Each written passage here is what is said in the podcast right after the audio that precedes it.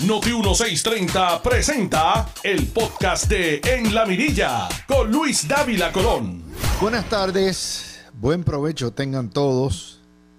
Y vamos a, a comenzar al revés, pero sin antes enviarle nuestro abrazo solidario, cariño, admiración a José Garriga Picó, al doctor Garriga Picó, a su familia, a sus hermanos por la pérdida de su señora madre. También tenemos que enviarle un abrazo solidario a la familia del ex senador Rolando Silva, que eh, murió por eh, cuestión de Alzheimer o complicaciones del Alzheimer. Así que, eh, de hecho, el profesor Garriga ya nos había pedido el mes de julio para poder estar y atendiendo los asuntos personales y sigue siendo parte de nuestros paneles. Pero recuerden que aquí nuestros panelistas aportan su tiempo generosamente eh, en un horario que no es el más cómodo del mundo, porque no es al final del día ni el principio del día, pero ahí están y han estado con ustedes en estas 204 ediciones que llevamos de la mirilla. Así que nuestro más sentido pésame. Vamos a empezar con eh, un alboroto que hay en, particularmente en Florida, pero en los estados, donde los republicanos se quejan de que el socialista George Soros, que tiene las narices metidas en Puerto Rico donde quiera y que ha fondeado por millones de dólares las causas independentistas y socialistas, ha comprado o ha ayudado a financiar por un grupo de demócratas, eh, demócratas que son socialistas también, para comprar 18 estaciones de radio. En, a través de la nación, se la compraron a Televisa Univisión eh, para entrar en los mercados hispanos. Históricamente, los demócratas de izquierda se han quejado de que la radio en Estados Unidos hispana mayormente es eh, conservadora y tiende a favorecer a los republicanos. Claro, en Estados Unidos hay un balance grande de todo. Hay periódicos republicanos, eh, periódicos demócratas, repúblicos, eh, periódicos neutrales. Lo mismo en las grandes cadenas televisivas, que está CNN y MSNBC por por el lado demócrata liberal y está entonces por el otro lado Fox News y Newsmax por el lado conservador. igual pasa con la radio en inglés, hay estaciones conservadoras. De hecho, la mayoría de las estaciones de radio de que en inglés son de tendencia moderada. Si usted coge todos los estados rojos, perdóname, de tendencia republicana Así que en ese contexto hay una variedad enorme a esta porquería de Siri. Se me pone, si oyen el, ruido, es que se activa solo y ya ustedes saben. Muy bien, ya apagué la porquería de Siri. Bueno, pues ese sentido que les estoy diciendo, ese, ese, ese, esa controversia, eh, es tardía y es legítima. Y voy a explicarle por qué. Los demócratas tienen derecho, y George Soros, a gastar lo que le da la gana y comprar las estaciones de, y los medios que le da la gana, como lo tienen los republicanos. Es un derecho absoluto. Y en segundo lugar, eh, los republicanos tienen el mismo derecho a ver Fox, a abrir más y a tener. Eso es parte de la tragedia del periodismo moderno. Puerto Rico no es distante a eso, pero hay una diferencia. Y es que el periodismo moderno se ha prostituido y se ha convertido en, en su vasta mayoría, no todos los medios, no todos los periódicos, no todas las estaciones de radio, pero en lo que son fotutos o voceros de lo que son eh, los extremos de la polarización política. Y esto ha pasado y se ha recrudecido todavía más desde particularmente desde la llegada de Trump a la política, ¿verdad? Y la llegada de Trump y la llegada de lo que son los socialistas demócratas tipo Alexandria Ocasio Cortés, que son los que dominan hoy en día el Partido Demócrata que va a cuesta abajo. Y eso pues, y eso por desgracia hace que los medios de comunicación se tornen en muchos de ellos en fotutos y no en verdaderos informadores de la noticia y analistas de profesión que pueden tener su línea editorial, pero nuevamente no responden a un partido político ni la línea de un partido político.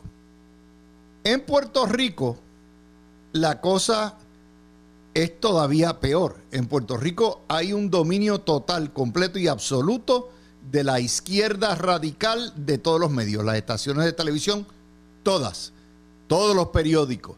Cuando usted viene a ver, y pocas estaciones de radio, Noti1 es de las pocas excepciones, son su, la variedad del contenido. Y aquí vemos tanto eh, estado librista como libre asociacionista, como estadista, pero el contenido es mucho más moderado, poco de eso. De manera que los que hemos venido quejándonos del acaparamiento de los medios por las líneas ideológicas extremas, para nosotros no es nada nuevo. La diferencia entre los Estados Unidos, Florida y Puerto Rico es que en Puerto Rico hay un monopolio total, completo y absoluto. Tenemos una prensa irresponsable y analfabeta y es una prensa de odio que lo que hace es propagandizar. Y no hay mucha alternativa. Usted deja de oír Noti1 y se acabó. No hay. Busque para que usted vea no existe balance en los demás medios, y mucho menos en los telediarios, y mucho menos en los periódicos. Y en ese contexto, al no haber un balance, al no haber una democracia mediática, la gente lo único que oye es un lado de la historia. Y eso es altamente peligroso. Por lo menos en Miami la gente puede escuchar 20 estaciones más. De manera que, y, pueden ver Fox News y Newsmax, o pueden ver eh, NBC o CNN, o pueden leer el New York Times y el Washington Post y a la misma vez el Chicago Tribune y el Atlanta Journal Constitution. Hay variedad de voces, lo que falta en Puerto Rico. Y la desgracia es que los medios se tengan que politizar. Pero nuevamente yo invito a los republicanos que tienen esa garata bien eh, con algún sentido de, ¿verdad? De, seriedad a que vengan a Puerto Rico, porque aquí el Partido Republicano tiene el rabo metido entre las patas. Si usted cree que George Soros comprando Radio Mambí es un escándalo, vengan a Puerto Rico.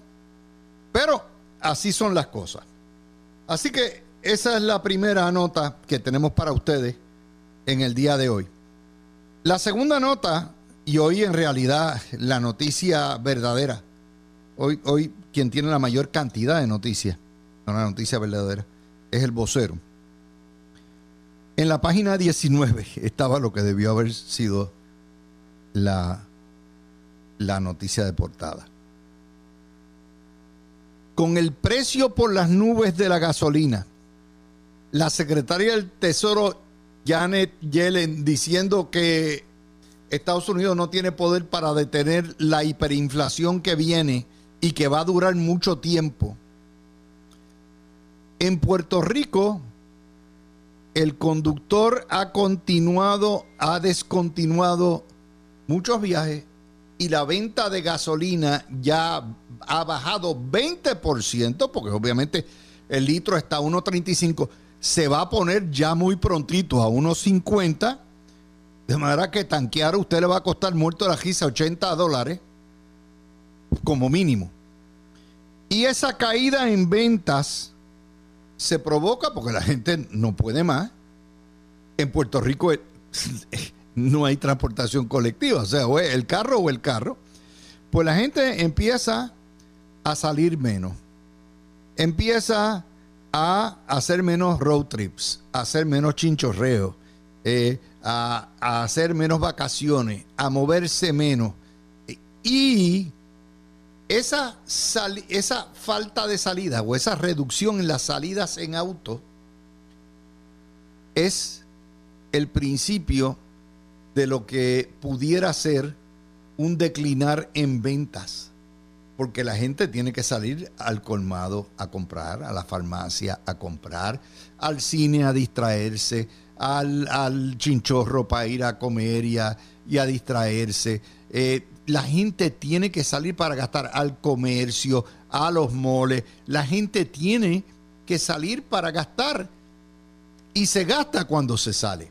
Y si la gente no sale, se gasta menos. Y si se gasta menos, hay menos venta. Y si hay menos venta, quien se afecta no es únicamente el gasolinero que están, eh, están pisados por DACO.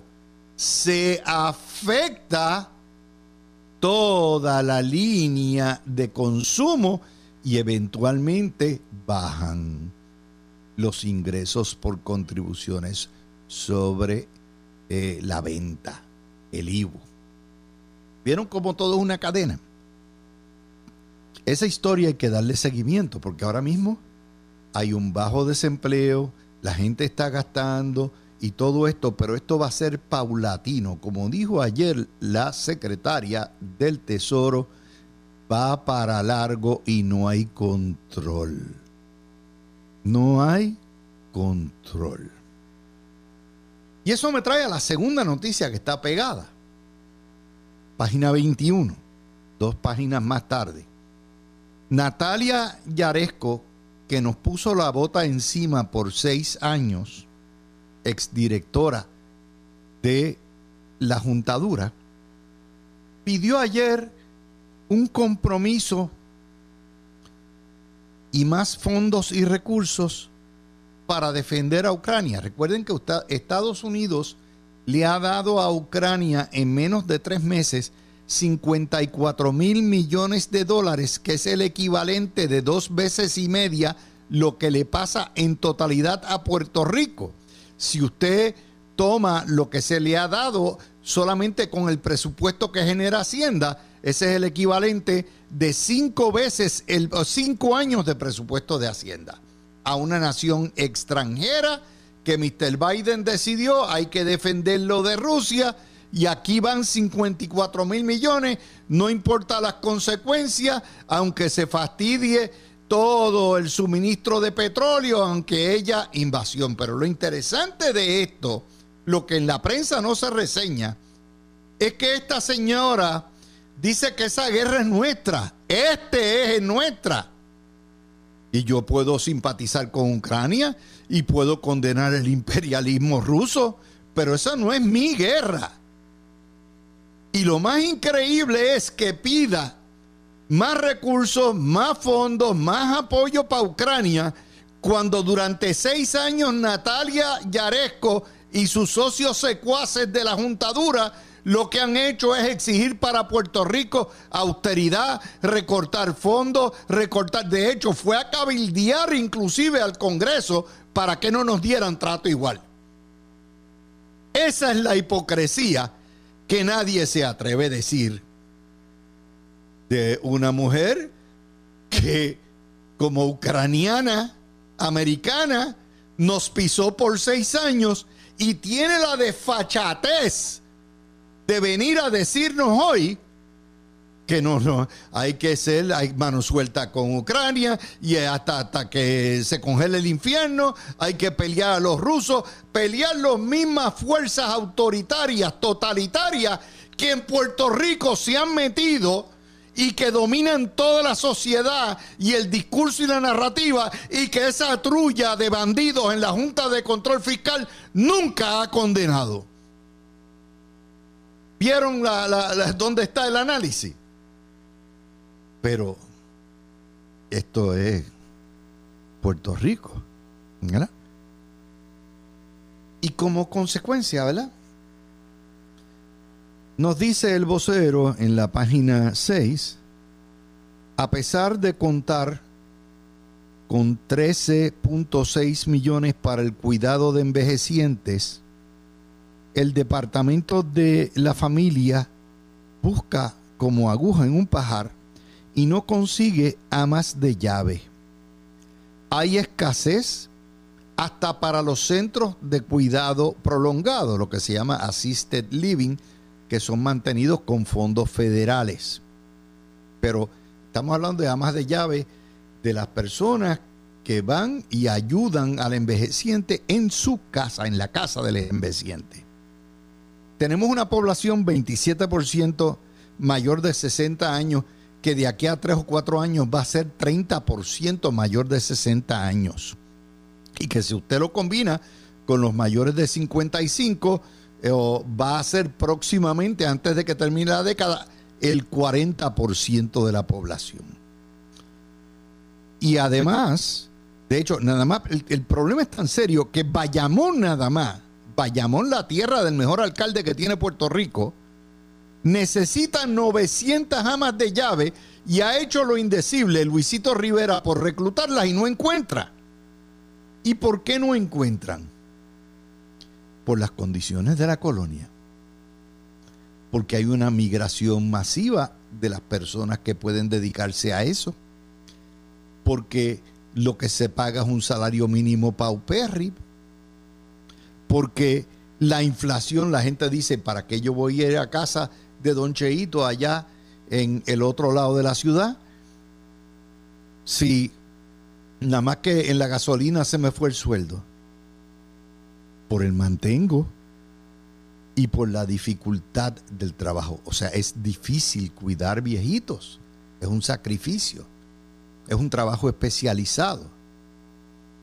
Y el Puerto Rico vacío que estamos viendo en el Espinazo Montañoso y en el litoral sur, ahora se traslada al Puerto Rico vacío en las égidas, el Puerto Rico vacío en los centros de cuidado prolongado y aún en las casas de los ancianitos. No hay quien los cuide.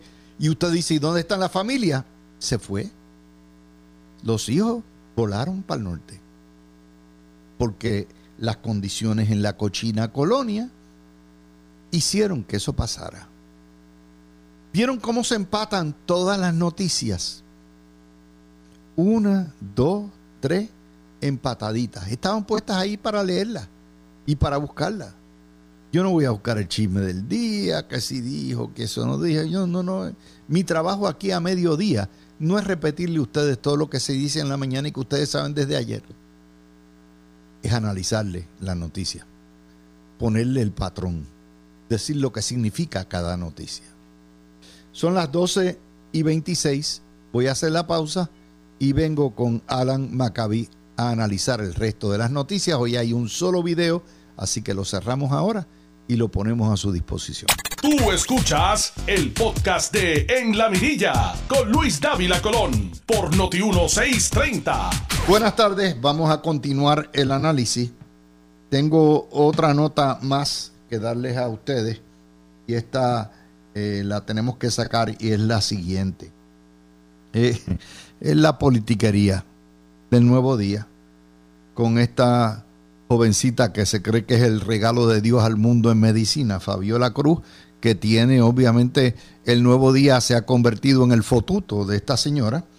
Expertos denuncian alegada inacción ante alza del COVID. Y Fabiola Cruz dice que no se ha hecho eh, un registro de pacientes, que aparece una conferencia de prensa de un grupo que se llama Ciencia Puerto Rico, que no hay informes semanales, que no hay eh, seguimiento, que no se está informando sobre los síntomas, reinfecciones, COVID largo, critican el manejo del COVID-19, salud se rindió ante el COVID, de manera que si usted no se vacunó, la culpa es de Pierluisi. Si usted no se puso el refuerzo, la culpa es de Mellado. La, si usted eh, no se lava la mano, la culpa es de Voce. Si usted no se cuida, la culpa es del gobierno. Si usted no usa la mascarilla y se le pega, la culpa es del PNP.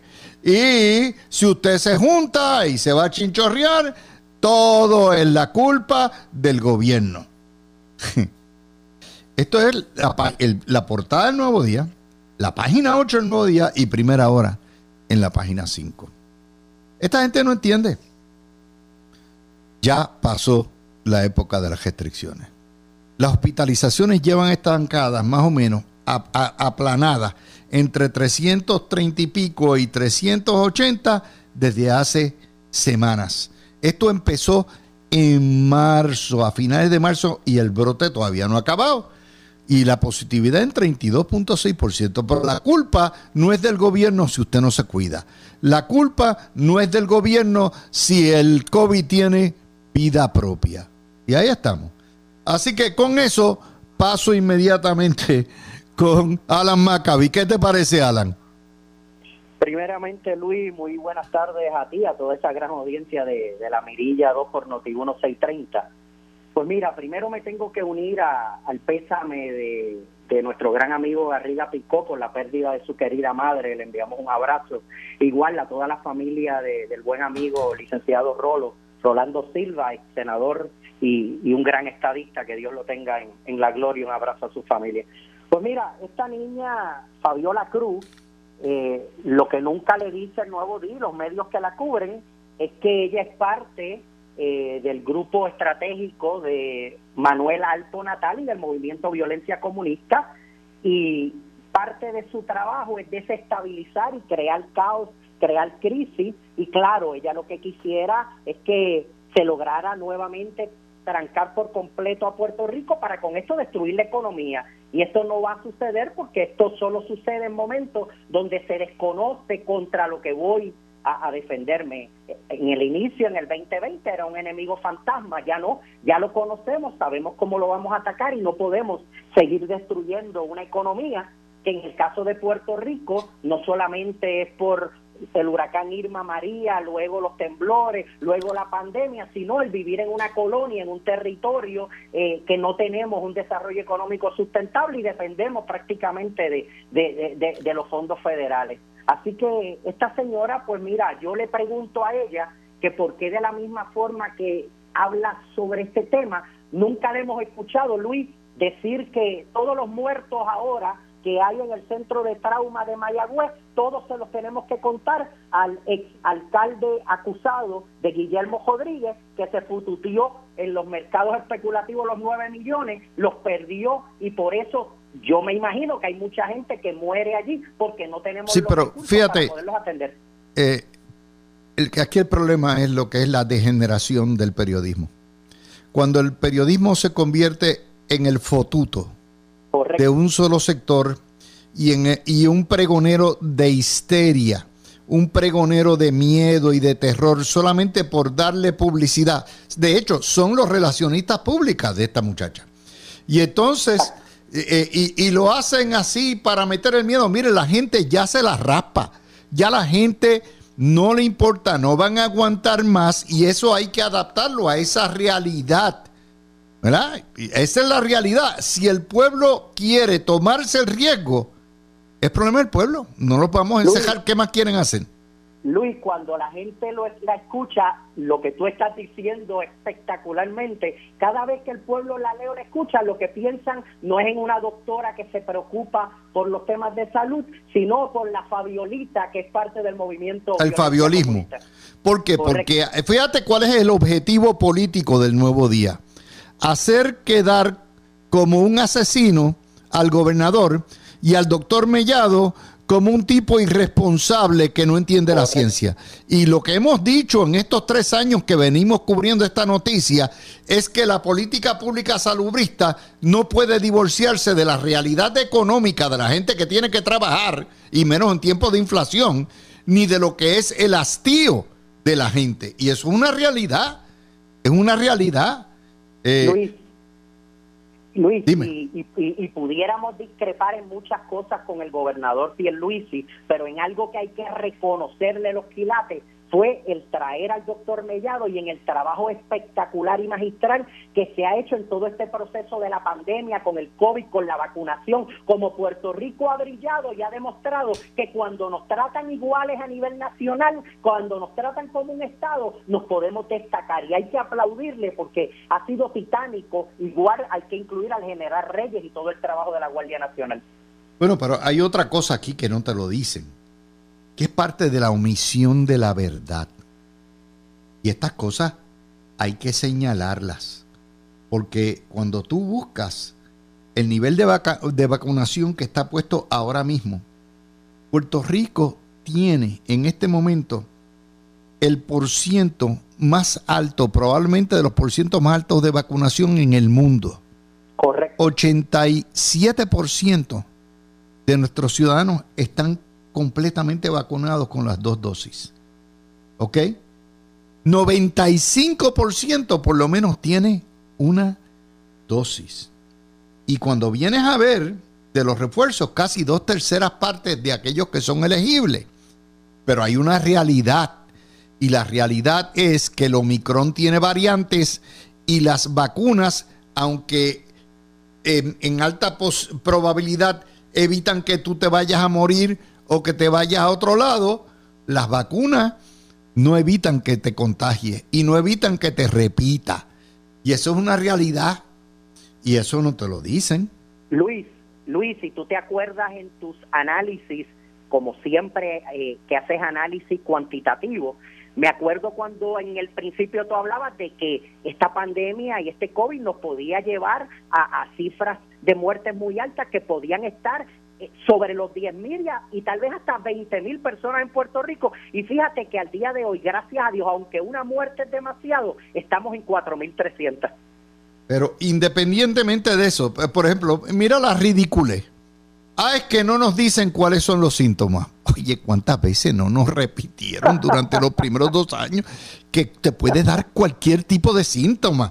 Diarrea, vómito, dolor de cabeza, coágulo, eh, pulmonía. Te puede dar todo tipo de cosas porque el COVID te afecta en todo el cuerpo. ¿Cuántas veces no ha dicho el doctor Mellado del problema del COVID largo? De que uno de cada cuatro personas que le da el COVID le va a dar el COVID largo con algún tipo de sintomatología seis meses, un año después. Pero no. Entonces, que no hay seguimiento, que no hay esto. O sea, mi hermano, es, Luis, es una locura. Luis, esto es como si el gobierno tuviera que todos los meses decirle a, los estudiantes de escuela superior cuáles son los requisitos para poder entrar a la universidad. Es que, es que, es que el chiste se cuenta solo, Luis. Y, y, acuérdate que esto es la misma estrategia que hicieron con Ricardo Rosselló, que le endilgaron los cuatro mil y pico de muertos porque no había electricidad. O sea, los muertos del huracán, cuando colapsó el sistema eléctrico, la culpa se le echaron a Ricardo Rosselló. Y, y la gente se lo creyó. Bueno, pues van por ese mismo camino. Esto es lo que se llama la estúpida polarización de lo que son los desastres naturales y los politiza y los convierte en armas de destrucción selectiva. Y hay que decirle a la gente, mire, el día lo que quiere es que los encierren ustedes de nuevo y, por, eso y por eso es que al principio yo te dije que yo estoy esperando que los medios y que en Puerto Rico se hablen de cuánto han sido las víctimas que hemos perdido en el centro de trauma de Mayagüez por la negligencia de un alcalde de 29 años, exalcalde acusado de que se fututió los 9 millones que en una asignación específica la legislatura le dio por fin al centro de trauma de Mayagüez para atender los casos. Déjame, pero traerte otro, otra, otra cosa. La ocasión, el wokismo es una cosa horrible, es una cosa de... Ahí sale un proyecto de Javier Aponte Dalmau con el que el Departamento de Salud coincide, que es para invertir los apellidos. De que eh, tú, eh, pues el padre y la madre pueden escoger, pues si el apellido de la mamá va primero o el apellido del papá va después. Primero eso no va a resolver nada. En segundo lugar, nos dicen, esto es, óyete las razones, esto es fundamental para el desarrollo social e integridad familiar. What? Si el muchacho ni sabe eso cuando nace, lo que lo inscriben a los 10 días o los 20 días. Y dice que esto es para el principio de la igualdad. Mira, nos, tú y yo sabemos que hay un montón de personas en Puerto Rico inscritos nada más que con el nombre de la madre. O porque la madre no puede decir a ciencia cierta quién es el padre, o porque la madre no quiso jamás reconocer quién era el padre, y lo registraron de esa manera. Pero el, el punto de referencia siempre ha sido por la cuestión del registro de la propiedad, por la cuestión de que el nombre del padre va primero y después la mamá. Es una tradición española, eso es parte de la cultura. Bueno, pues hay que cambiar esto porque es un problema apremiante. ¿Tú, tú te imaginas por qué estamos como estamos? Porque se pensuaquerías como esta se convierten, hay que dedicarle tiempo a esto, porque esto es un problema fundamental, ¿entiendes? no se les ocurre poner un problema, eh, erradicar un proyecto para eliminar la crudita permanentemente en momentos como estos, pero bajan con una cosa así.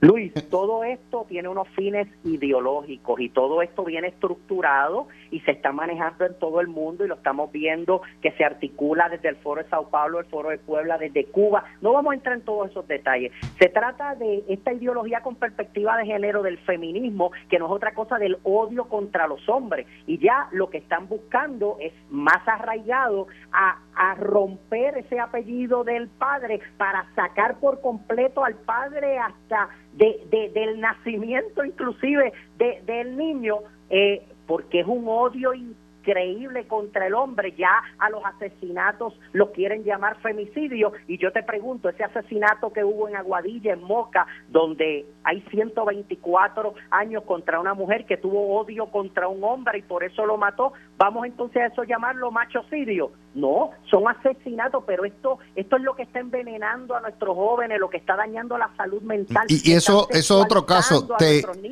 te multiplican y te exageran la cuestión de los femicidios. Feminicidio es un hombre mata a una mujer por ser mujer o por odio o por, por un crimen de odio o por represalia o por pasión.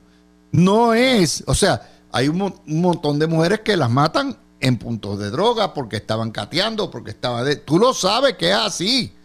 Correcto. O, eh, o sea, meter cada vez que se muere una mujer, poner un feminicidio es un engaño y la prensa lo publica con tal de inflar. o sea, te inflan de 15 feminicidios que puede haber al momento de hoy, con tal te, lo suben a, oh, hay 28, hay, hay 30 que se están investigando. Y entonces, eso nuevamente, y la prensa lo repite porque son propaganderos, son embusteros. Luis, es, que, es que tú ves algunos medios que inclusive se han convertido en los promotores de los eventos. hace unos días estaban promoviendo el evento en Cabo Rojo para que fueran allá a piquetear, a marchar. Ahora, cuando son marchas estadistas, yo no veo que le hagan promoción y que inciten a la gente a marchar por la estadidad. Pues no debería ser ni con una ni con otra, porque el rol de los medios y de la prensa es informar, no es promover actividades ni subversivas de izquierda radical ni de derecha tú ves estas cosas y tú dices, wow, e, e, así de propagandera es. Y no hay nadie que las contradiga. Nadie que diga, mira, esto es un embuste que nos están metiendo. Esto es una exageración que nos están metiendo. Nada, absolutamente. Y fíjate, la historia, hay una historia importante que publica hoy la portada del vocero la Cámara aprueba su presupuesto con el Fondo de Equiparación de Municipios eh, y, el subsidio de las aportaciones al Plan Vital. Estamos hablando de cerca de 200 millones de pesos. Eh, y la prueba, pues todo el mundo votó por eso, chiji chija. No hay una sola entrevista a la Junta de Control Fiscal que se ha opuesto.